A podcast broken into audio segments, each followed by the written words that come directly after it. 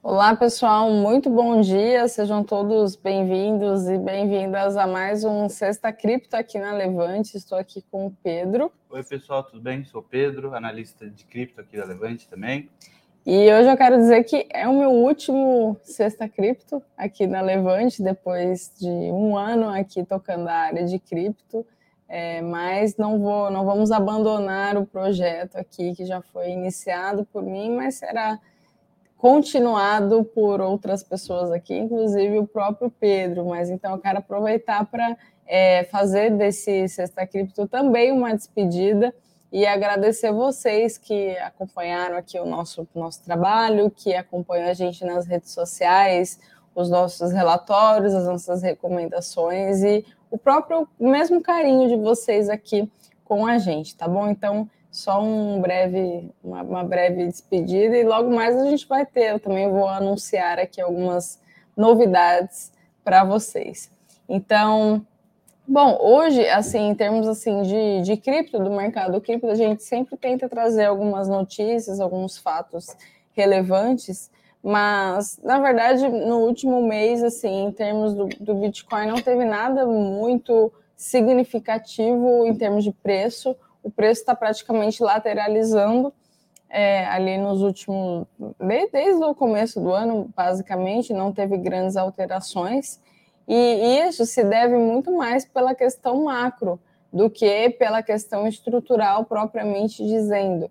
E quando eu digo questão macro, eu quero dizer aqui principalmente a, questão de medo nos mercados como um todo. Então, hoje a gente tem, por exemplo, Fed precisando subir alta de juros para conter a inflação, a inflação no mundo, entre outras questões que estão aí assustando os mercados. E até mais recente a questão da China, é, que está que tá com os, o porto lá praticamente todo congestionado de recursos, então assim, isso não é uma coisa boa, isso pode até, de repente, trazer um, até um novo crash, como foi em março de 2020. Eu não acho que aconteceria na mesma intensidade, mas uh, a expectativa é que realmente o, o, mercado acabe precificando esse choque de oferta, uma vez que se estão, se lá a China está com lockdown, uh, o, o, essa oferta está congestionada ali no porto, isso acaba afetando as cadeias logísticas do mundo todo e dando um choque ainda maior de oferta. Então, não é uma coisa boa que isso aconteça. Então, todos aqueles ativos que têm é, alguma relação com o mercado, até especulativo mesmo, como o Bitcoin ainda é visto como um ativo especulativo, ele acaba pode acabar sofrendo os impactos de qualquer estresse no cenário global. Então, nesse, nesse primeiro momento, assim, para mim é um, um, um, sinal de cautela, principalmente aqui falando até de ações, tá? É, para quem está compradaço aí em B3, eu sugiro tomar cuidado, porque a situação para o mercado acionário ela não é muito positiva, uma vez que a gente tem essa questão de, de oferta da China e essa crise, esse estresse que está assustando os mercados como um todo. Eu não digo assim todas as ações, é óbvio, não tem como a gente generalizar dessa forma, mas sem dúvidas, boa parte dessas, dessas empresas serão afetadas, especialmente essas que dependem de recursos no exterior. Então, muito cuidado nessa hora, ao invés de antes de sair comprando tudo aí sem, sem, sem saber. Eu acho que é, é até legal a gente comentar isso, né? Porque a gente pode parar para falar mas espera aí, num, num, num, cenário de crise, num cenário de inflação, o Bitcoin não é algo que é. protege a gente, não é, não é um ativo sólido. E de fato, assim, a gente acredita aqui na Levante que ele é sólido, que ele, que ele tem essa, esses fundamentos, essas qualidades. Só que não adianta a gente querer ficar batendo a cabeça contra o mercado. Hoje o Bitcoin ele tem se comportado como um ativo de risco, como, como um ativo muito correlacionado com a Nasdaq, que é, são ações mais a, a bolsa de de valores americana mais focado para tecnologia. Então, ele, ele funciona muito, ele tem uma correlação muito forte com ações de tecnologia, que são vistas ainda como, como algo mais. É um investimento mais arriscado, uhum. enfim. Então, não adianta querer ficar batendo na cabeça. Eu acho que ele tem fundamentos para isso, eu acho que ele sobrevive a um crash. Eu tenho praticamente certeza quanto a isso. Só que não adianta a gente achar que, ah, não, então vai ter um crash e o Bitcoin vai subir, vai, vai descolar do, da correlação que ele vem tendo. Eventualmente ele vai descolar, mas eu acho que seria muito seria muito otimismo nosso acreditar que ah, nesse crash que vai ser, enfim, nessa recessão, a gente tem que ficar, tem que ter essa cautela que a Nanda comentou. Acho que é importante. Lógico, eu acho que ele tem é, fundamentos, qualidades para se manter vivo. Não é algo que, que pode ir à falência, zero, como uma empresa. Mas, enfim, acho que é importante a gente levar sempre em conta essa cautela, entender a relação do Bitcoin com o mercado, querendo a gente, a gente concordando ou não, né? Uhum. É, até porque, assim, num primeiro momento, a, a gente tem que também separar o que, que é o primeiro momento e a resposta depois de um, um determinado momento. Então, por exemplo, num crash global, como aconteceu em março de 2020, o Bitcoin sofreu muito. Uhum. E se tiver algum outro, né, em função dessa, dessa preocupação com oferta de produtos na China, que pode ser um gatilho para uma crise de liquidez ou algo do tipo, num cenário assim, obviamente o Bitcoin vai ser afetado, isso de, de reação, como reação. Mas a partir do momento que as coisas começarem a se restabelecer e os fundamentos começarem a prevalecer, a tendência é que ele continue seu caminho nesse atual ciclo de alta. E reforçamos, ainda estamos em um ciclo de alta. O ciclo de alta não acabou. Estou falando isso em abril de 2022. O Bitcoin ele só não está precificado no seu, na sua, nas suas máximas históricas em função do medo nos mercados, em funções macroeconômicas, porque em termos de dados técnicos, tudo indica para a continuidade desse atual ciclo e pelo menos uma última pernada aí no ciclo de alta. Então, eu vou até compartilhar aqui a, a tela para mostrar para vocês quais são esses dados, que aí eu acho que fica, fica melhor. Vamos ver. É, vocês estão, vendo aqui? Se puder, o pessoal da produção colocar na tela. Aí, Aí, foi. Bom, então vamos pegar aqui ó, o balanço nas exchanges. O balanço nas exchanges, é, como que a gente interpreta esse dado? Se ele estiver subindo, significa que as pessoas estão enviando bitcoins para as exchanges, ou seja, estão se desfazendo dos seus bitcoins. Então, é um sinal negativo quando a gente vê esse balanço aqui subindo. E o contrário também é válido. Quando a gente vê o balanço nas exchanges caindo, significa que as pessoas estão armazenando seus bitcoins, o que é um sinal positivo, porque ninguém armazena bitcoin, ninguém paga taxas de armazenamento se tiver a intenção de vender tão cedo. Então, imagina o seguinte, né? Você, se tem muito mais pessoas armazenando, significa que a oferta líquida nas exchanges está diminuindo. E, de novo, a gente pode ter um choque de oferta. Só que, nesse caso, para o Bitcoin, é uma coisa positiva. Para bens e, e serviços, de forma geral, na economia, não é uma coisa positiva você ter restrição de oferta. Por isso que essa situação da China assusta muito. Agora, para o Bitcoin é uma coisa boa. Então, quando a gente vê isso daqui, esse gráfico aqui do balanço caindo, e hoje a gente está aqui no nível, hoje, o mesmo nível do que foi aqui, ó, em junho, junho, julho de 2018. Aqui, ó, junho, julho de 2018, para ser exata. Então, a gente tem hoje uma situação de que pode, sem dúvida, gerar um choque de oferta e uma outra forma de avaliar, aqui eu estou colocando balanço, mas dá para avaliar fluxo também. Então, aqui, ó, a partir do Exchange Net Position Change, a gente consegue ver entrada e saída de bitcoins das exchanges. Vejam que os topos de ciclos passados, ver? Eu vou até colocar aqui no, no gráfico total. Os topos de ciclos passados, 2013 e 2017, foram marcados por uma grande saída de, de bitcoins à medida que você tem um fluxo positivo para as exchanges. Enquanto que nesse atual ciclo não foi isso que aconteceu.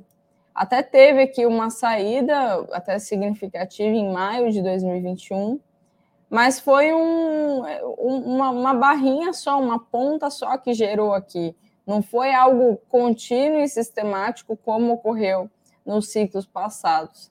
Isso também reforça a tese de que esse ciclo de alta não acabou, porque seria muito atípico que os investidores estivessem se desfazendo, né, se vendendo bitcoins é, assim. Então não foi não foi isso que aconteceu e a gente espera que numa última pernada desse ciclo de alta, de fato ocorra essa entrada muito significativa aqui de bitcoins. E fora que até fazendo uma análise técnica bem super por cima aqui, não dá nem para chamar esse esse topo aqui que a gente teve em 2021 de 2021 aqui lá para é, foi abril, é, abril de 2021 e também lá para o final, outubro, novembro, não dá nem para chamar de topo, porque não é uma perninha que fica ali em cima. O que acontece, o que aconteceu ali foi basicamente uma lateralização, então é um topo que seria um topo que não tem cara de topo. Enfim, seria extremamente atípico que isso tivesse, é, que esse ciclo, atual ciclo aí tivesse acabado. Então, só falando aqui o que, que são esses dados, né? É, dados on-chain, basicamente, é algo que só existe no mercado de cripto, não existe no mercado de, de ações, por exemplo. É, o que a gente pode, aproximar com o mercado de ações é a própria análise fundamentalista. Não sei se vocês já estão familiarizados com esses termos, mas tem alguns sites, por exemplo, fundamentos.com.br isso aqui é site para você analisar indicador fundamentalista de ações. Então, por exemplo, eu boto aqui VEG3, eu coloco aqui exibir. Isso é só um exemplo, tá? Tem outros sites que fazem isso, mas o que eu conheço é esse aqui, o Fundamentos.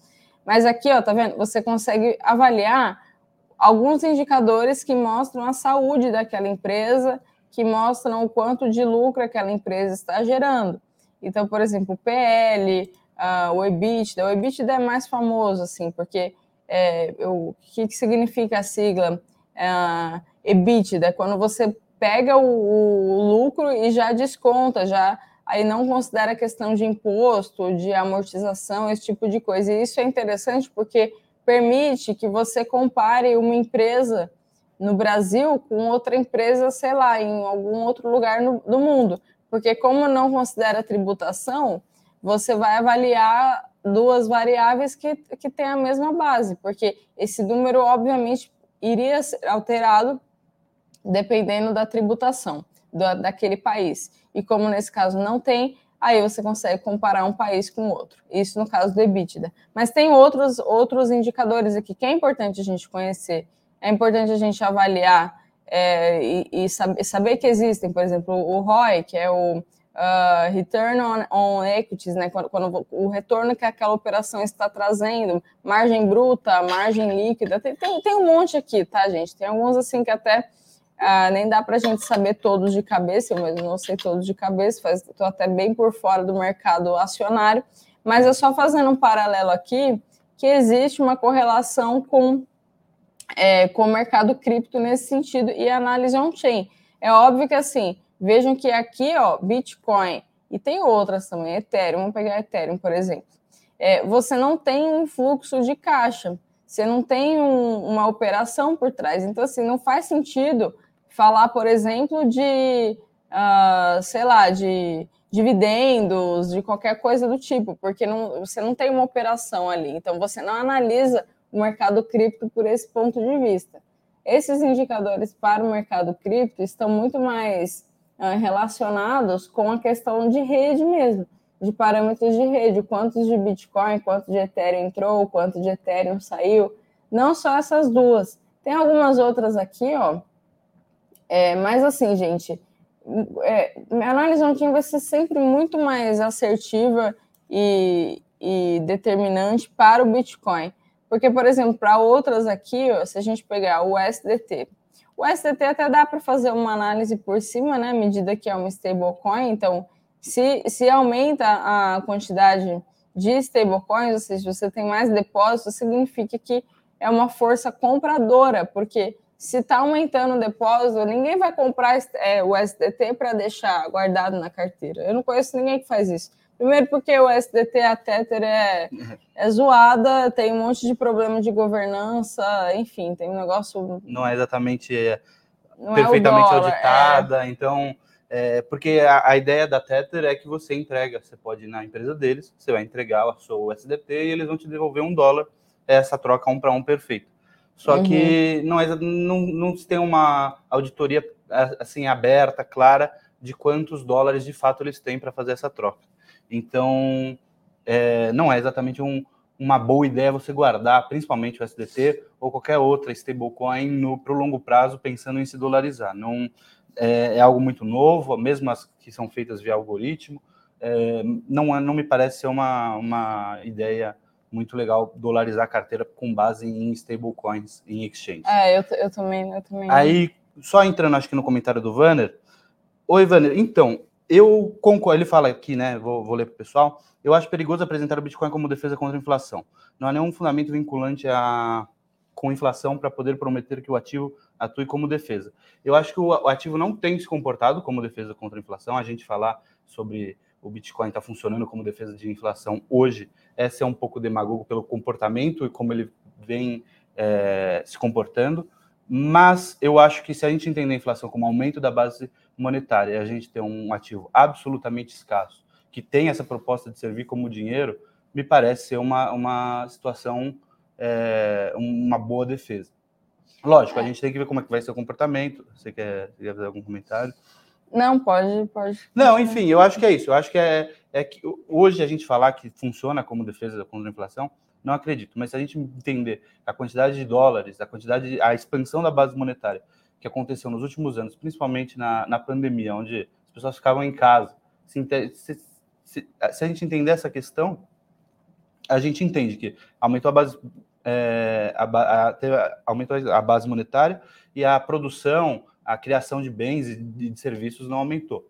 O Bitcoin é um ativo absolutamente escasso. Enfim, ele teria, eu acho que é algo discutível, mas eu entendo que para o longo prazo pode vir a funcionar sim. Eu não acho que ele que se comportado como tal. É, eu acho assim, é, não, ele falou aqui, né, não há fundamento vinculante com a inflação. É, não há fundamento para quem não estudou, né? Para quem não, não conhece as propriedades do Bitcoin, não sabe, só olha preço. Então, para essa pessoa que não estudou, vai olhar só preço. Então, ah, o Bitcoin não é um ativo de proteção para a inflação porque ele está caindo. E aí fica essa análise superficial e fraca em relação às propriedades do ativo. Porque se a gente estudar o que é inflação, procurar lá no Google o que é inflação, é, vocês vão entender, a gente vai perceber que isso está relacionado com o aumento da base monetária.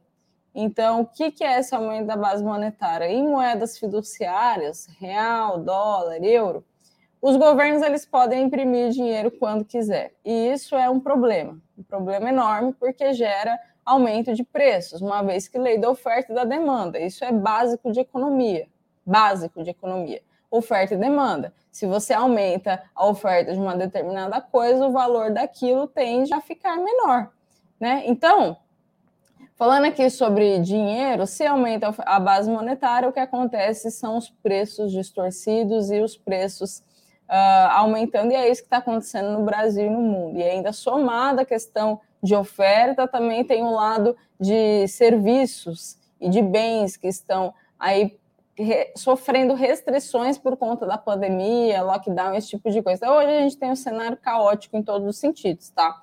Tem sentido uh, tanto de demanda, de impressão de dinheiro infinita e governos injetando dinheiro na economia sem parar e as pessoas se iludindo que tem dinheiro, como se imprimir dinheiro significasse riqueza. Então, tem esse lado da demanda distorcida, tem um lado da oferta, tanto da oferta de produtos que tem essa limitação por conta de restrições de cadeia logística, e também o lado da oferta de aumento de base monetária. Então, beleza, entendeu isso? A gente sabe que o Bitcoin, sendo um ativo escasso, verdadeiramente escasso, com 21 milhões de unidades, ninguém pode simplesmente decidir aumentar a quantidade ali de bitcoins máximos a serem emitidos. Isso não tem como acontecer, a não ser que haja um consenso, uma coisa que uma, um, sei lá, um fenômeno que todos os mineradores no mundo é, decidam é, ele é, o pessoal fala que é, é, possível, mas não é plausível. Exato, não é provável. Você precisaria, é, você precisaria que as pessoas, você precisa ter um consenso da comunidade de que seria benéfico aumentar é, o número de bitcoins, enfim, não sei por que, alguém que, que acredita que o ativo tem valor pela, pela sua escassez o faria. Então, Exato, só, só, só, teria, só existiria esse aumento caso existisse algum argumento muito forte que, que, que mais da metade da, da, dos mineradores, é, da força computacional, na verdade, né, é, entendesse que, que é benéfico. De novo, os mineradores lucram muito pelo fato do ativo ser escasso, pelo fato do ativo ter fundamentos fortes. Para os mineradores passarem a, a, mudar alguma coisa dentro da, do código do BTC, do, das regras de consenso, teria que ser algo muito benéfico para a rede no geral e para todos. Não me parece que ao botar 21 milhões, uhum. 001 ou 27 milhões ou 100 milhões seja algo benéfico. Então eu não consigo é, imaginar um futuro em que essa mudança, qualquer mudança na realidade, hoje o código é bem forte, é, as regras de consenso são bem são sólidas, bem é, são bem definidas e sólidas. Eu não consigo imaginar uma mudança significativa. Assim, existem, lógico, alguns tweetzinhos, né, algumas mudancinhas pequenas, enfim, é, implementações como o Taproot, enfim, que, que lógico acontece. Mas no geral, as regras de consenso, os 21 milhões, cada bloco tendo um mega de tamanho, o, o tempo para se produzir, enfim, tudo isso me parece, acho que muito, muito sólido, já muito determin, é, determinado e muito aceito pela comunidade, pelos mineradores. Para eles está bom, é uma atividade absolutamente é, lucrativa. É, não teria por que eles, eles não têm incentivo financeiro para querer alterar o código. Lógico, se eventualmente passarem um, um, um interesse financeiro, ou seja, algo que de fato é positivo para a rede, será alterado, será catado. Essa é a beleza do, da, regra, da regra de consensos que a, que a rede do BTC, né, o blockchain do, BT, do BTC corre. E das criptos no geral também. É. Então, esse primeiro ponto que não há fundamento, a gente explicou que há fundamento em função da oferta monetária, tanto infinita do dinheiro estatal, quanto finita no caso do Bitcoin. E aí também outra parte aqui, poder prometer que o ativo atue como defesa. A gente não faz promessa, não, querido. Na verdade, assim, quem faz promessa é namorado, é esposa, né? Promessas de amor. O que a gente faz aqui é explicar o fundamento. Existe um fundamento, uma lógica para se entender que numa oferta fixa de 21 milhões e aumento de demanda, o Bitcoin acaba sendo uma proteção em função aí das políticas monetárias malucas dos governos. Só que é difícil as pessoas entenderem isso mesmo, né? Porque, infelizmente, tem essa herança estatal, ainda mais aqui no Brasil, de que o governo tudo sabe, o governo tudo resolve, o governo certamente sabe o que fazer com o nosso dinheiro. E isso vem das formas mais absurdas possíveis e plausíveis, especialmente num país como o Brasil onde o Estado é intervencionista. Porque quando a gente fala aqui de Estados Unidos, por exemplo, é, é óbvio que o dólar tem as suas falhas. É, é moeda estatal, como qualquer outra moeda estatal. Mas não, a gente não quer nem comparar real com dólar, né? Vamos pensar aqui num cenário que eu até acredito que algum dia deve acontecer, um cenário bem lá no futuro de fim das moedas estatais. Se isso acontecer, o que é possível que aconteça, porque o poder de compra de moeda estatal está diminuindo com o tempo, tende a zero, quem que vocês acham que vai, vai se acabar primeiro, o dólar ou o real? É óbvio que é o real. O dólar é o último do último. Por quê? Porque para a gente reverter o um mundo, o um mundo que hoje tem o dólar como indexador de produtos e serviços, você teria que sim levar muito tempo para essa mentalidade mudar, para as pessoas começarem a encarar o Bitcoin como um dólar melhorado, porque de fato tem vantagens do, do Bitcoin em relação ao dólar. Mas isso não vai acontecer semana que vem, isso não vai acontecer ano que vem. Eu diria assim, é, nem nos próximos 10 anos, porque o desenvolvimento de moeda leva tempo, tá? É, eu acho até que o maior rival do dólar hoje ainda é o yuan, né? Apesar de eu achar que o BTC é muito mais forte que o yuan chinês, é, hoje a gente ainda tem um avanço do yuan, mas de qualquer forma, assim, é, é pro, pro médio e longo prazo, longuíssimo prazo, a gente pensar num, num, num dólar se enfraquecendo. É, mas é, o, é a última de, de, todas, porque hoje, assim, até as dívidas internacionais são dolarizadas, o mundo todo sempre vai, vai ter essa paridade com o dólar. Então, até uma questão aqui para quem tem dinheiro 100% no Brasil, isso é uma loucura, uma insanidade, porque não faz sentido. Pelo menos uma parte do patrimônio uh, precisa ser em dólar, até por proteção. Olha o Yuri falando aqui, Bitcoin é liberdade. Infelizmente, muita gente se abdica da liberdade para não precisar ser responsável. Eu gosto muito, Yuri, daquela frase do Hayek, é, Bitcoin, como que é que ele fala? Liberdade e responsabilidade são inseparáveis. Isso é, e é exatamente isso que você falou. Para você ter liberdade, saiba da, é da é responsabilidade. É, exatamente. Qual é a responsabilidade de Bitcoin? A gente até reforça a questão das chaves, de você armazenar, sua, sua, fazer sua própria custódia, esse tipo de coisa. Mas é claro que assim, esse é o jeito ideal, mas muita gente de fato não quer ter essa preocupação, não quer. Ah, mas eu, sei lá, a pessoa tem a cabeça é, a mais fechada. cede a, a liberdade uma... em troca da, da segurança, né? Dessa facilidade. Do conforto. Do conforto. Porque, de fato, para você poder usufruir de uma liberdade, você precisa ter essa responsabilidade. Não tem como você transferir isso para alguém. A partir do momento que você transfere, você acaba transferindo a sua liberdade. É, você, exato. você transfere, assim, em termos lá, você transfere a sua liberdade de poder se defender, defender a sua família, você terceira, é, terceiriza isso para o Estado através de uma polícia, enfim. Aí a gente entra num ponto muito longe de cripto. É. É. Mas, de qualquer forma, é, eu acho que é, é, é, é, muito importante sempre, lógico, a gente fazer essa, essa relação da liberdade com a responsabilidade. A gente se fala muito em liberdade, eu acho que é muito importante, assim, é essencial, mas é muito importante a gente entender o preço que custa. A liberdade não é grátis, né? não é gratuita. A gente uhum. deve estar tá sempre buscando mantê-la, e, enfim, vai ter gente que prefere. Aí é de cada um. Mas, enfim, eu acredito que é algo que vale a pena a gente buscar. Conhecer. É, é, é, é exatamente. Acho que é muito, muito pessoal também. Até uhum. isso é uma, é uma. Passando até uma visão minha, sabe? Quando alguém. Eu acho que até é contra a própria ideologia do Bitcoin forçar as pessoas a fazer um determinado investimento, fazer de uma determinada forma. Isso é contra o princípio de liberdade. Porque à medida que a gente fala em liberdade em livre mercado, entende-se que cada um faz o que quiser. Então, se a pessoa quiser comprar um monte de shitcoin ou comprar, sei lá, 100% em real brasileiro, beleza, a loucura é individual. Ah, tá bom, pessoa não recomendo, não acho sensato, uh, acho até insano fazer isso, mas beleza, a pessoa quiser, a gente não vai ficar forçando isso. Então não é todo mundo mesmo que tem, que quer, é, quer usufruir, usufruir dessa liberdade. Eu acho que a grande crítica, até como você disse, a grande crítica que a gente fez, por exemplo, pelo menos a gente aqui da Levante, a lei de, do Bitcoin em El Salvador é essa obrigatoriedade. Isso, Comerciante que quiser utilizar o Bitcoin porque ele acredita que é benéfico para o negócio dele e quiser aceitar Bitcoin, achou de bola. Acho que todo mundo deveria ter essa liberdade.